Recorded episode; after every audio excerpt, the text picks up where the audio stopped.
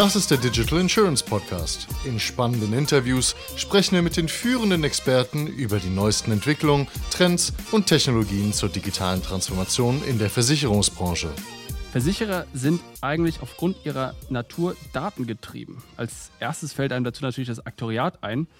Wie man aber ein Unternehmen vollumfänglich data-driven macht, darüber spreche ich heute mit dem CEO der Cosmos Direct, der auch gleich CEO der Dialogversicherung und Vorstandsmitglied der Generali Deutschland AG ist, Benedikt Kalteier. Hallo Ben, schön, dass du da bist oder dass ich da sein darf, vielmehr. Hallo Jonas, schön, dass du hier bist und dass es endlich klappt.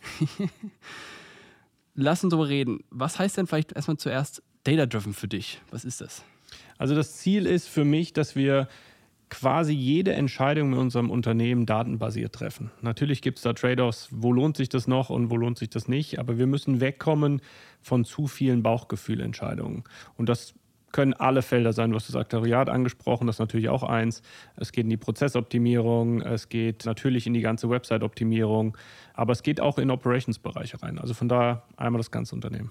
Lass uns vielleicht mal kurz auch nochmal über das Unternehmen reden. Ihr seid ungefähr 1000 Leute hier in Saarbrücken und in München und ihr habt das komplette Produktportfolio und ihr verkauft es online oder erklär mal nochmal kurz. Genau, also die Cosmos Direkt als der führende Direktversicherer in Deutschland sitzt äh, in Saarbrücken. Wir haben Sachversicherung, Lebensversicherung, ungefähr zweieinhalb Milliarden Euro Prämie, haben vom Produktfokus her traditionell sind wir sehr stark im Biometriegeschäft, also Risikoleben, Berufsunfähigkeitsversicherung, sind einer der größeren Player auf der Kfz-Seite und haben auch ein klassisches SUH-Portfolio. Und ihr verkauft online ausschließlich oder auch Telefon oder wie verkauft ihr? Ihr verkauft ja direkt an den Kunden. Genau, also die Cosmos hat im Endeffekt drei Vertriebswege, wenn man das so nennen möchte. Einmal klassisch das Internet, dann die Telefonie. Wir versuchen auch sehr stark das Internet und die Telefonie zu verbinden, dadurch, dass wir beratungsintensives Geschäft teilweise haben. Und als dritten Kanal sind es Partnerschaften.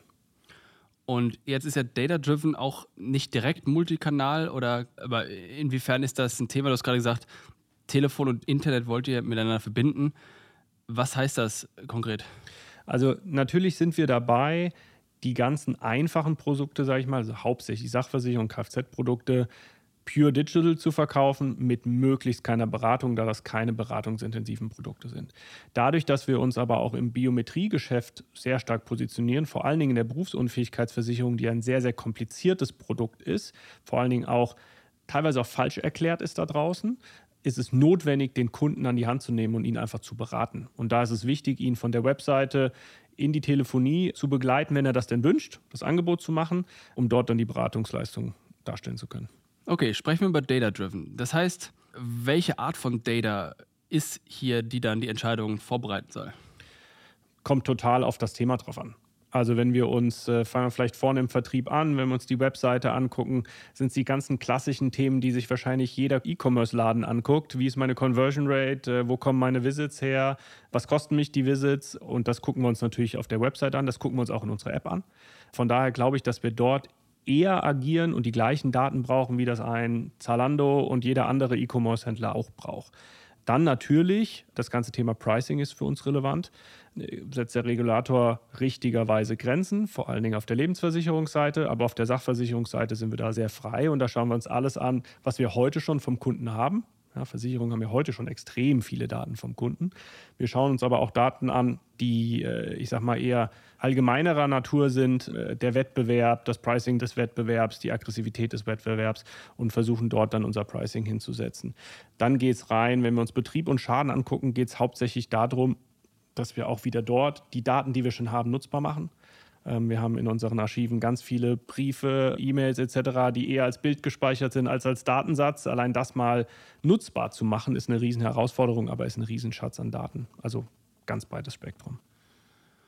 Und wie stellst du das vor? Wie geht ihr daran? Jetzt einmal auszurufen, wir sind jetzt data-driven, das wird es wahrscheinlich nicht sein. Da hängen ja auch Prozesse dran, da hängt Kultur dran, da hängt ja auch ein Mindset dran, dass plötzlich Daten möglicherweise die eigene Einschätzungsfähigkeit vielleicht nicht widerlegen, aber ergänzen und auch vielleicht korrigieren. Ja, absolut. Und ich glaube, alle Punkte, die du angesprochen hast, muss man angehen. Also es fängt dort an, dass wir Entscheidungen mit Daten untermauern. Was heißt das? Das heißt, wenn jemand in ein Gremium kommt, zu mir kommt und eine Entscheidung möchte oder braucht, dann schauen wir uns Daten dazu an. Und dann äh, wissen die Kollegen, dass sie diese Daten vorbereiten äh, müssen und auch erstmal generieren müssen, wenn sie nicht da sind. Das heißt, wir ändern die Prozesse der Entscheidungsfindung dahingehend, dass wir Daten als Grundvoraussetzung für eine Entscheidung möglichst überall äh, hinlegen. Dann, und das ist ganz wichtig, das ganze Thema Kultur. Ja, es geht eben nicht darum, sozusagen die Einschätzungsfähigkeit der Kollegen zu widerlegen, sondern es geht darum, sie dabei zu unterstützen, noch bessere Entscheidungen zu treffen. Ja, ähm, wir sehen, dass natürlich auch ein gewisses Bauchgefühl, dass Empathie und diese Themen extrem wichtig sind. Aber wir müssen den Kolleginnen und Kollegen die Zeit dafür geben, sich auf diese Dinge zu fokussieren und ihnen alle Entscheidungen, die wir datenbasiert treffen können, abnehmen können. Und der dritte Punkt, der oft nach vorne gestellt wird, den ich aber gar nicht als so kritisch einschätze, ist die ganze Technik. Mhm. Äh, natürlich müssen wir neue Datenpunkte setzen, natürlich müssen wir äh, in Technik investieren, aber wenn wir Punkt 1 und Punkt 2 sozusagen konsequent verfolgen, folgt die Technik automatisch und dann werden wir Investitionsmittel auch zur Verfügung stellen und auch die Zeit und den Aufwand. Das sehe ich, ist oft eine Ausrede dafür, dass es nicht funktioniert, glaube ich aber ist nicht der wirkliche Grund. Wie weit seid ihr denn, oder ich versuche es mir gerade vorzustellen, wie euer Alltag aussieht. Jetzt bin ich hier durch euer Büro teilweise gelaufen, zumindest habe ein paar Sachen gesehen und ich habe jetzt noch keine dicken Dashboards, die an der Wand hängen und irgendwelche fancy Charts gesehen, wie es vielleicht manche Sales-Organisationen haben, die dann da, ich weiß nicht, den Top-Salesman oder Girl an die Wand werfen.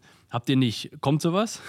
Ähm, Würde ich nicht sagen, haben wir nicht. Okay, Entschuldigung. Ähm, also wenn wir in Saarbrücken wären ähm, und nicht Corona wäre und viele Kollegen und Kolleginnen im Büro wären, würden wir auch Dashboards sehen, die zeigt, äh, wie wir steuern. Die sind vielleicht noch nicht so ausgefeilt wie das, äh, was du vor deinem inneren Auge hast, aber ähm, wir sehen Rückstandssituationen, wir sehen die Situation in der Telefonie ähm, und auch Vertriebszahlen, also auch physisch vor Ort. Ähm, wir haben vor allen Dingen, was auch Vertrieb anbetrifft, extrem viele Daten, die wir digital unseren äh, Mitarbeitern zur Verfügung stellen, also im Intranet, ganz oldschool.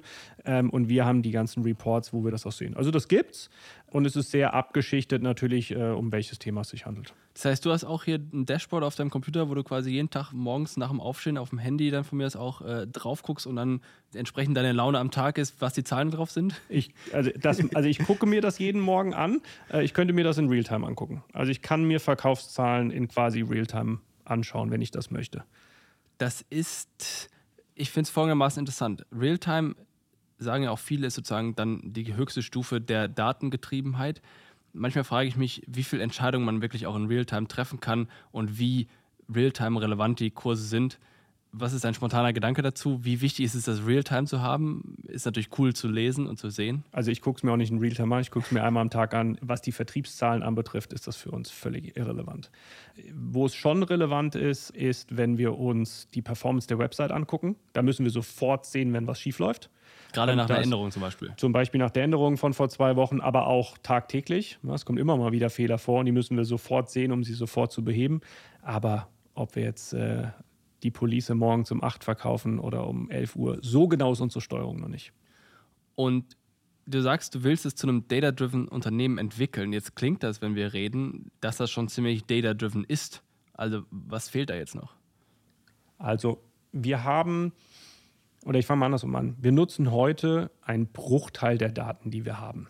Wir sind zum Beispiel noch nicht in jedem Produkt so weit, dass wir wirklich, wir nennen das Advanced Pricing, äh, durchführen können, sondern wir sind in vielen Produkten noch sehr, sehr oldschool unterwegs. Vielleicht erklär mal kurz vielleicht dieses Advanced Pricing und vielleicht mal diese Pricing-Logik dahinter. Das ja. kennen, glaube ich, wenige. Ja, also zum Beispiel als das einfachste in Kfz nutzen wir natürlich auch Wettbewerberdaten und das Wettbewerberverhalten, um unsere Preise zu setzen. Das heißt, wir adaptieren unsere Preise sehr regelmäßig. Entsprechend der Wettbewerber entsprechend der Wettbewerber, entsprechend der Saisonalität, entsprechend äh, Profitabilitätskennzahlenentwicklung. Äh, ähm, da können wir das sehr, sehr oft machen. Diese Technologie haben wir zum Beispiel noch nicht in jedem Produkt. Ah, okay, das heißt, ihr scrapt dann andere Webseiten oder was auch immer, guckt euch, was die Preise sind und rechnet daraus dann Modelle zurück, die vielleicht an die Modelle der Wettbewerber rankommen und setzt dem gegenüber dann euer Pricing, so vereinfacht ausgedrückt. Also wir würden natürlich nie Webseiten anderer Konkurrenten botten, aber ähm, wir wissen die, und das ist ja auch öffentlich äh, für die allermeisten der Wettbewerber, ähm, wie die Preissituation ist. Und dort sieht man eben, dass Technologie und Datengetriebenheit einen Vorteil bringt. Die allermeisten Wettbewerber setzen zwei bis dreimal im Jahr einen Preis. Also da ja. muss ich nicht wie im klassischen E-Commerce jeden Tag reingucken und schauen, ist die Jacke jetzt 20 Prozent günstig oder nicht. Es findet einfach nicht statt. Von daher gibt es natürlich ein paar äh, Wettbewerber von uns, die das äh, auch genauso gut können oder ähnlich gut können wie wir, aber das sind wenige. Von daher ist es auch dort nicht notwendig, aktuell noch nicht, äh, real-time ständig die Preise anzupassen. Also so kann man sich das nicht vorstellen. Aber wir wären in der Lage, dies zu tun nicht unwichtig. Alles klar. Pricing ist ein Thema, kann man auch ausrollen auf andere Produkte. Haken dran. Was noch? Ein Thema, wo wir dran sind, wo wir auch erste Use Cases live haben, wo wir aber weit weg von Perfektion sind, ist das ganze Thema ähm, Texterkennung. Also das, was ich vorhin gesagt habe, es kommt ein Brief rein und wer liest den eigentlich? Ähm, ist ein essentieller Treiber für Effizienz und Kosteneffizienz in unserem Business ist essentiell, um gute Preise setzen zu können. Und damit hat man wieder die direkte Verbindung äh, zum Geschäft. Äh, dort haben wir erste Use Cases live, ähm, die vielversprechend sind, die wir jetzt ausrollen. Also da sind wir auf jeden Fall auf der Reise. Und das weitere Thema äh, ist das ganze Thema Voice. Da, wo wir auch erste Themen äh, live haben, wo wir aber noch äh, vorsichtig unterwegs sind ähm, ich glaube, das kennt jeder von uns. Es gibt nichts Nervigeres als einen schlechten Voicebot. Ja. Aber das Potenzial dahinter ist natürlich gigantisch. Ja, das ist ein weiteres Thema. Erklär mir was, den Zusammenhang zwischen Voicebot und Daten. Was, jetzt kennt jeder Voicebot und jeder weiß auch, dass die Dinger nicht funktionieren und dich eh nicht verstehen. Aber ähm, wo machen jetzt Daten an der Stelle Sinn bei dem Voicebot? Also alleine die nachgelagerte Dokumentation als ein Beispiel. Heute werden Telefonate oder äh, Absprachen mit dem Kunden werden dokumentiert oder werden auch klassifiziert. Alles ineffizient, weil der Mitarbeiter es machen muss. Und zweitens, wenn es ein Mitarbeiter macht, neben dem Fakt, dass es ineffizient ist, äh, sehen wir auch, dass die Eingabemasse, in die der Mitarbeiter so etwas eintippt, ein wichtiger Grund ist, wie es klassifiziert wird. Also wir sehen, die Klassifizierung zum Beispiel ist nicht vollständig rational. Wenn wir das datengetrieben hinkriegen, also aus Sprache Text machen, aus Text einen Datensatz, aus diesem Datensatz diese ganze Dokumentation übernehmen lassen, haben wir einfach auch sauberere Daten, mit der wir wesentlich besser agieren können. Beschwerdedaten als ein Beispiel. Genau, mach mal ein konkretes Beispiel. Das heißt, eine Beschwerde kommt rein, ein fiktives Beispiel. Genau, Deshalb. also Kunde ruft an für einen Schadenfall ähm, und beschwert sich, warum wir die Rechnung gekürzt haben. Ja. Als ein Beispiel. Ja. Heute ein zu 100% manueller Prozess, dieses Telefonat. Und in der Zukunft hoffentlich äh, zumindest mal teilautomatisiert. Plus, ähm, was für uns ganz, ganz wichtig ist, wir wollen ja aus diesen Beschwerden lernen. Also mir geht es wirklich darum zu verstehen, entweder haben wir falsch reguliert, ist eine Möglichkeit, oder, das ist die zweite Alternative, wir haben falsch kommuniziert ähm, und war nicht verständlich für den Kunden, warum wir in diesem Fall jetzt diese Rechnung äh, reduziert haben. Weil die quasi von dem Gedanken ausgeht, dass jeder Anruf im Support Center eigentlich ein Fehler auf eurer Seite ist, weil ihr irgendwas nicht richtig kommuniziert habt. Mehr nee, oder weniger. Nee, nicht jeder. Also ich weiß, dass unsere Konkurrenten das, äh, das ja auch sehr proaktiv so, äh, so darstellen. Wir telefonieren gern mit unseren Kunden. Mhm. A und hauptsächlich zum Thema Beratung. Aber auch ähm, in den Fällen, wo es gar nicht nur um Beratung geht, können das sehr äh, wichtige Kundenkontaktpunkte sein, auch am Telefon. Auch wenn sie ineffizienter sind als der Self-Service auf der Webseite. Aber das heißt, wie läuft denn diese Teilautomatisierung ab? Du hast gerade gesagt, eine Beschwerde kommt rein, Rechnung wurde gegebenenfalls gekürzt oder sowas. Wie würde diese Teilautomatisierung aussehen und würde das eben nicht diesen persönlichen Bezug dann reduzieren? Ja, ich fange mal beim zweiten Teil deiner Frage an. Weil es diesen persönlichen Bezug reduziert, sind wir sehr vorsichtig damit. Weil genau. wir möchten nur die Calls nicht haben, die eben nicht zu einem Beziehungsaufbau führen. Das heißt, wir werden nicht blind einfach ausrollen und sagen, überall packt man einen Voicepod davor. Aber in so einem Prozess das ganze Thema Authentifizierung, was ja mittlerweile aufgrund von DSGVO äh, umfänglich ist, was auch gut ist, dass es umfänglich ist, dafür brauche ich keinen Mitarbeiter. Mhm. Der kontrolliert, dass das das Geburtsdatum ist und die Anschrift und noch drei, vier andere äh, Merkmale. Wenn ich dort einen gut funktionierenden Voicebot habe, der mich auch versteht, der mich nicht dann doch zum Mitarbeiter äh, rüberleitet, habe ich äh, einen großen Teil des Gesprächs schon automatisiert. Was ist für dich gut funktionierend? Weil genau das, ja, die verstehen das ja schon meistens, aber dann sagen sie, dann dauert es halt ewig, bis sie dann meine Eingabe verifiziert haben. Dann sagen sie, okay, bitte geben Sie jetzt Ihre Kundennummer ein und dann suchst du quasi hektisch nach irgendeiner Rechnung, wo deine Kundennummer draufsteht, die du natürlich nicht zur Hand hattest, weil du halt quasi jetzt Angst hast, dass der Timeout für diesen Voicebot jederzeit abläuft und der sagt dann, bitte wiederholen Sie Ihre Eingabe, ich habe es nicht verstanden. Und du gerade erst angefangen hast damit. Äh, das heißt, wo ist bei dir der Punkt, wo du sagst, okay, das ist mein Voicebot, den ich ernst nehmen kann, den ich gerne im Unternehmen hätte? Ja. Also ich glaube, wir sollten als erstes dem Kunden immer klar machen, ob er jetzt mit einem Voicebot spricht oder mit einer Person. Ich glaube, oder was ist ich glaube, wir sehen in den Daten, dass das vom Kunden sehr gewertschätzt wird, wenn wir ihm nicht einen Voicebot für eine Person vorgaukeln. Glaube, ja, das, das, ist. Erkennt ja auch jeder. Erkennt heute jeder. Wahrscheinlich in einer gewissen Zeit wird das keiner mehr erkennen. Ähm, mhm. aber heute würde das noch einer erkennen. Das heißt, damit startet das Ganze schon mal. Und dann äh, muss ein Voicebot meiner Ansicht nach in der Lage sein, den Vorfall, um den es geht, mit höchster Präzision zu erkennen. Also deutlich über 90 Prozent. Und er muss es schaffen, nicht bei einer minimalen Abweichung von diesem Vorfall sofort sagen, kann ich nicht mehr. Ja. Ja? Also ich muss so eine gewisse Bandbreite abdecken und in dieser Bandbreite gut sein. Aber ich glaube, wir müssen auch nicht so lange warten, dass der Voicebot alles kann. Ja? Ja, weil genau diese Fehlertoleranz, das ist ja ein klassisches Beispiel, auch wenn man Formulareingaben auf Webseiten hat. Ich weiß nicht mehr, welche Webseite das war, irgendwas da, ach, ich, genau, das war irgendeine Überweisungsbankgeschichte. Da habe ich dann meine IBAN rein copy-pasted und dann hat das Ding gemeckert, weil ich in der IBAN Leerzeilen hatte, weil ich so auch mal das rauskopiert hatte. Und dann passte das nicht komplett rein und dementsprechend war dann die Hälfte abgeschnitten von der IBAN. Und das hat mich tierisch frustriert, weil ein System zu bauen, was diese Leerzeilen einfach tolerant akzeptiert und dann rausfiltert, ist gar nicht so aufwendig. Das heißt, das ist für dich im Grunde das Key-Kriterium, aber wie oder sagen wir mal, ich bezweifle, dass die so tolerant werden, wie das funktioniert. Stell dir mal vor, du rufst an und hast gar keine Kundennummer oder willst gar keine Kundennummer und es benötigt gar keine Authentifizierung, weil du nur die Frage hast, wie die Öffnungszeiten sind und so ein Zeugs. Weißt du, ich meine, wird das jemals so tolerant, dass du sagst, das Ding ist gut? Oder wann glaubst du, wie lange dauert es? Also ich glaube, diese völlige Bandbreite, sozusagen alle Anliegen, die jemals vorkommen können, das wird noch ein bisschen dauern. Ich glaube, es wird dahingehend kommen, wenn es um ein rationales Anliegen geht, also um ein sachliches Thema überall, wo Emotionen ins Spiel kommt, da werden wir, glaube ich, noch ein bisschen brauchen, mhm. bis das wirklich kommt. Aber alles, wo es um Inhalte geht, werden wir früher oder später und wahrscheinlich früher als später hinbekommen. Aber wie gesagt, ich glaube gar nicht, dass wir so lange warten müssen. Ich glaube, das, was wir sehen ähm, im Kundenfeedback, ist, dass der Kunde völlig bereit ist, auch ähm, sozusagen in gewissen Ausschnitten sich mal mit einem Bot zu unterhalten und gar nicht die ganze Bandbreite braucht. Würdest du dich trauen oder habt ihr es mal überlegt oder was sind deine Gedanken dazu, mal in so eine Telefonschleife mal die Frage zu stellen, wollt ihr jetzt mit einem Bot reden und euch authentifizieren oder wollt ihr euch mit einer Person authentifizieren? Nur diesen Authentifizierungssport. Ich hätte fast gesagt, dass die Leute alle auf Person klicken oder Person antworten. Also wir Was haben? Wir es nicht bei der Cosmos gemacht, wir haben es aber im Konzern gemacht oder wir machen es im Konzern mhm. bei einem Tochterunternehmen, bei der Europe Assistance. Und die Annahmequote äh, in Richtung Bot, das ist jetzt nicht das Beispiel Authentifizierung, sondern es ist die Schadenmeldung, ist extrem hoch. Weit über 50 Prozent ist bereit, mit dem Bot zu sprechen. Oder möchte, nicht, ist nicht bereit, vielleicht möchte mit dem Bot sprechen. Weil sie keine Wartezeit haben. Weil sie keine Wartezeit haben, ist der Hauptgrund, genau. Ja, interessant. Faszinierend. Und du hast gerade erwähnt, dass ihr die Informationen aus dem Callcenter und aus solchen Gesprächen natürlich dann auch wieder zurück in die Produktentwicklung fließen lassen können wollt.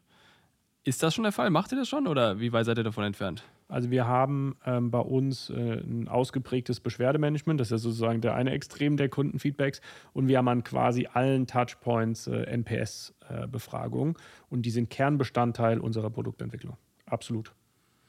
Ich meine, es, Produktentwicklung geht ja auch noch über, okay, ich hätte es gesagt, geht über NPS hinaus, aber Teil von NPS ist ja auch äh, die Frage, was würdest du besser machen? Das heißt, die Information, was würdest du besser machen, kommt auch bei euch in der Produktentwicklung an. Absolut, absolut.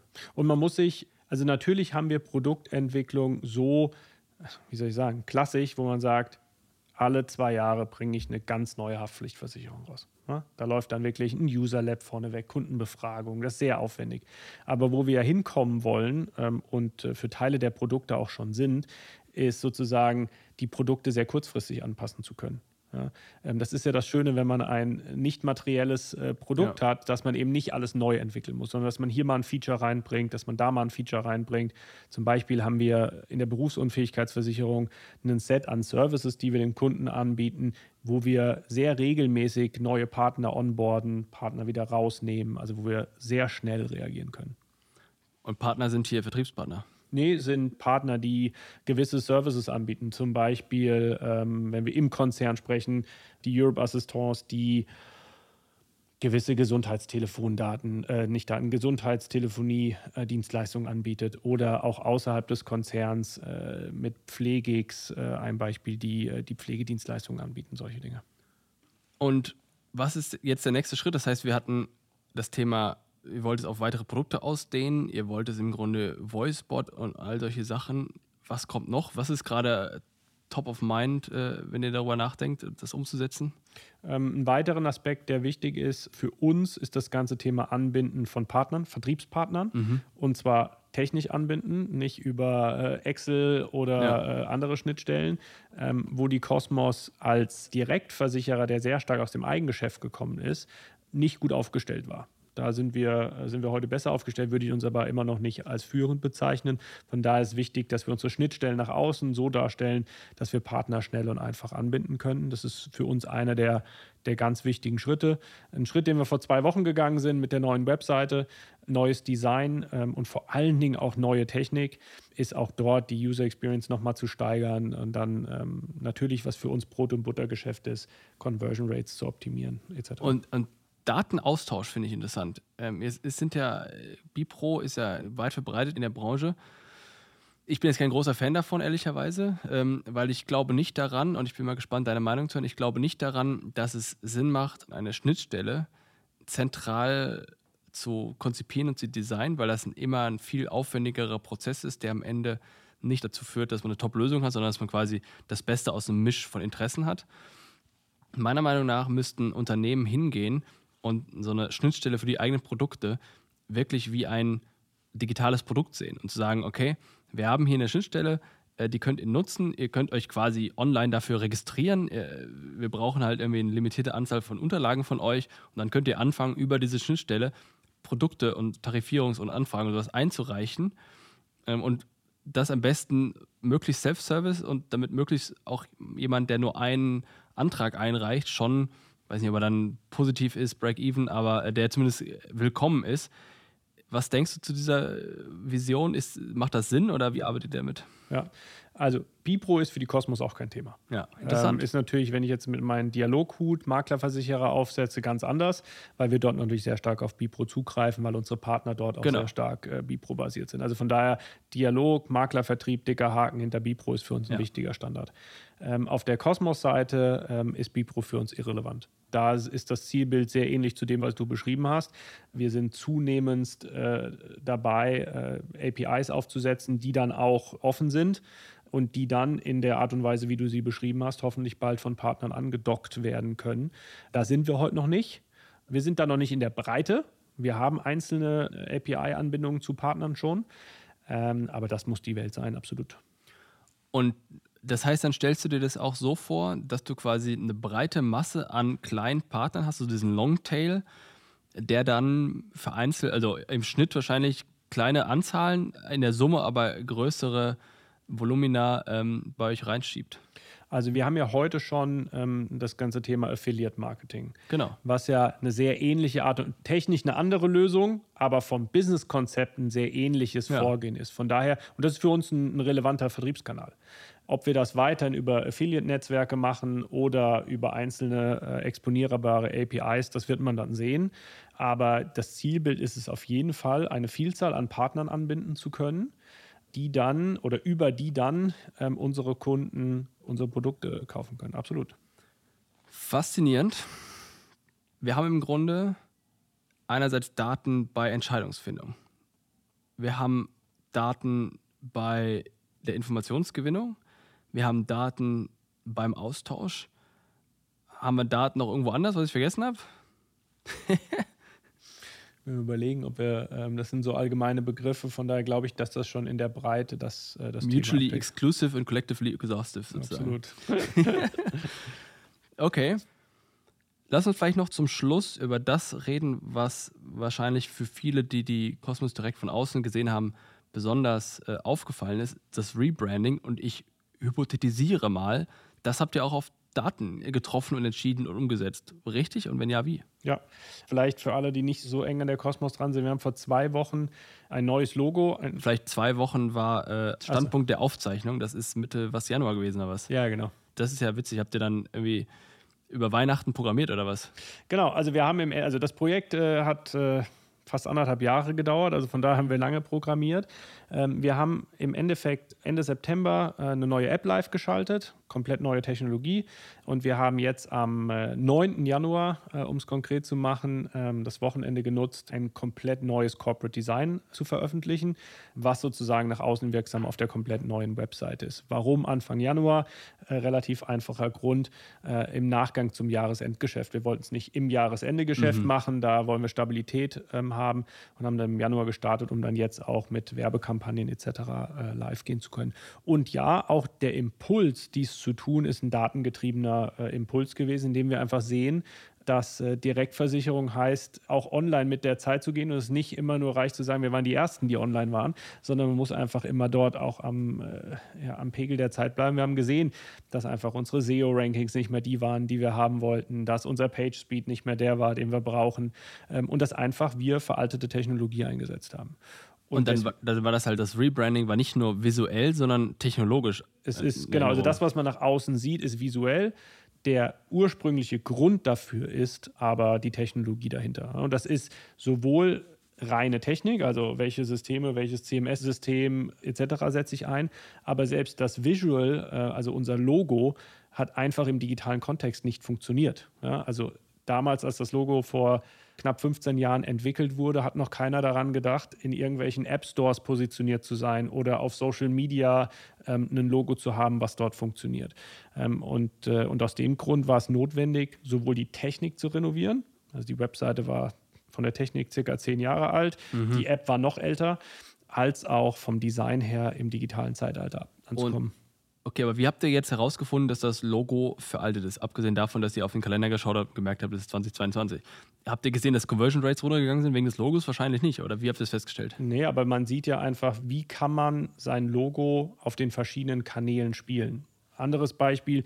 Beispiel, welcher Kanal zum Beispiel? App? In, in der App äh, im, auf Instagram. Okay. Zum Beispiel. Ja, also klappt das alte Cosmos Direkt Logo als Icon im, äh, auf Instagram. Klare Antwort, nein. Weil, sag kurz, weil, Weil es einfach von den Formaten her nicht passt und es ist nicht so gestaltet ist, dass man es kleiner kriegt und dass es dann auf die kleine Fläche passt. Es sah einfach nicht, Gut nicht aus. schön aus. So. Ja. Und es war einfach auch nie in die Richtung gedacht. Es war auch dafür nicht ausgelegt damals. Ähm, anderes Beispiel, unsere Website war nicht Mobile First programmiert. Ja, vor zehn Jahren war Mobile Traffic noch sehr klein ähm, und deswegen hat man es klar für Desktop äh, programmiert. Wir sehen, dass unser Traffic mittlerweile über 50 Prozent mobile ist also ist unsere Webseite auch Mobile First jetzt äh, designt. Weiteres Beispiel, was damals einfach keiner mitgedacht hat. Und deswegen war es jetzt notwendig, dort einen großen Schritt zu gehen. Und Sieht man jetzt schon, dass sich die Zahlen verändern? Nee, wahrscheinlich, ne? nicht innerhalb von zwei Wochen. Also wir sehen, dass sich die Zahlen ändern, die sich sofort ändern. Also ein PageSpeed äh, ist einfach ein ganz, ganz anderer, als er vorher da war. Und jetzt spielen wir da oben mit, wo wir hingehören. Wie viel, was ähm, ist der Unterschied? Also von wie viel auf was wie viel? Von Mittelalter auf ganz nach vorne. Aber ähm, von der Geschwindigkeit, das heißt, die Seite lädt jetzt einfach schneller. Genau, die Seite, also in den ganzen Google-Kriterien sind wir jetzt nicht mehr bei Rot oder Orange, mhm. sondern immer im hellgrünen Bereich. Die Zahlen haben sich geändert ich sag mal, Conversion Rates, ähm, Verkaufszahlen, ist es noch zu früh, das Ganze zu beobachten, weil man natürlich in so einer Rebranding-Phase jetzt auch nicht auf der Marketingseite Vollgas gibt, ähm, etc. Das heißt, um da wirklich zu sehen, wie sich Vertrieb entwickelt, müssen wir noch so zwei Wochen warten. Und vielleicht letzte Frage: Was habt ihr gelernt aus diesem Rebranding, aus diesem ganzen Projekt, aus diesem Prozess? aus einer Data-Perspektive, wo du sagst, okay, das können wir nächstes Mal beim nächsten Rebranding in hoffentlich nicht zehn Jahren besser machen? Oder was ist da noch an Potenzial, was ihr vielleicht noch nicht genutzt habt bisher? Ich glaube, wenn man sich so grundsätzlich mit seiner Webseite nochmal beschäftigt und man muss das ja einordnen, für uns ist die Website unser Vertriebskanal. Genau. Dann fallen einem ganz viele Dinge auf. Das ist so ein bisschen, wie man eine Doktorarbeit schreibt wahrscheinlich. Man hat sie hundertmal gelesen und findet dann den Rechtschreibfehler nicht mehr. Wir haben nicht nur Rechtschreibfehler gefunden, sondern wir haben auch einfach andere Haken drin gefunden, dass, wo man sich, wenn man sich wirklich nochmal detailliert damit beschäftigt, einfach sieht, das haben wir damals nicht gut gelöst. Und wahrscheinlich wird das im nächsten Rebranding wieder genauso sein mit, äh, wie mit hier dem Thema. Ähm, ich glaube, wir haben in dem Prozess schon gelernt, noch besser gelernt, wie E-Commerce funktioniert. Mhm. Wir haben uns dort auch, glaube ich, noch mehr auch von der Expertise-Seite noch mal mehr aufgestellt. und sehen uns auch immer mehr als nicht nur Versicherungsunternehmen. Wir werden immer ein Versicherungsunternehmen ja. sein. Ja, dieser plumpe Satz, wir sind Tech-Unternehmen, würde ich zu 100 Prozent unterschreiben. Ja. Wir sind aber auch eine Versicherung. Und ich glaube, wir müssen noch mehr und das haben wir auch in dem Prozess gemerkt, noch mehr auf die Technologieseite kommen und auch uns mehr als digitales äh, Unternehmen im Sinne von E-Commerce verstehen und nicht ein Versicherungsunternehmen, was halt zufällig über die Webseite verkauft. Weil es ist ein komplett anderes Geschäft, ob man das Ganze im Online-Umfeld macht oder ob man das über einen Ausschließlichkeitsvertrieb macht. Faszinierend, Ben. Herzlichen Dank fürs Gespräch. Vielen Dank, schön, dass du da warst. Das war eine weitere Ausgabe des Digital Insurance Podcast. Folge uns bei LinkedIn und lass eine Bewertung bei Apple, Spotify und Koda.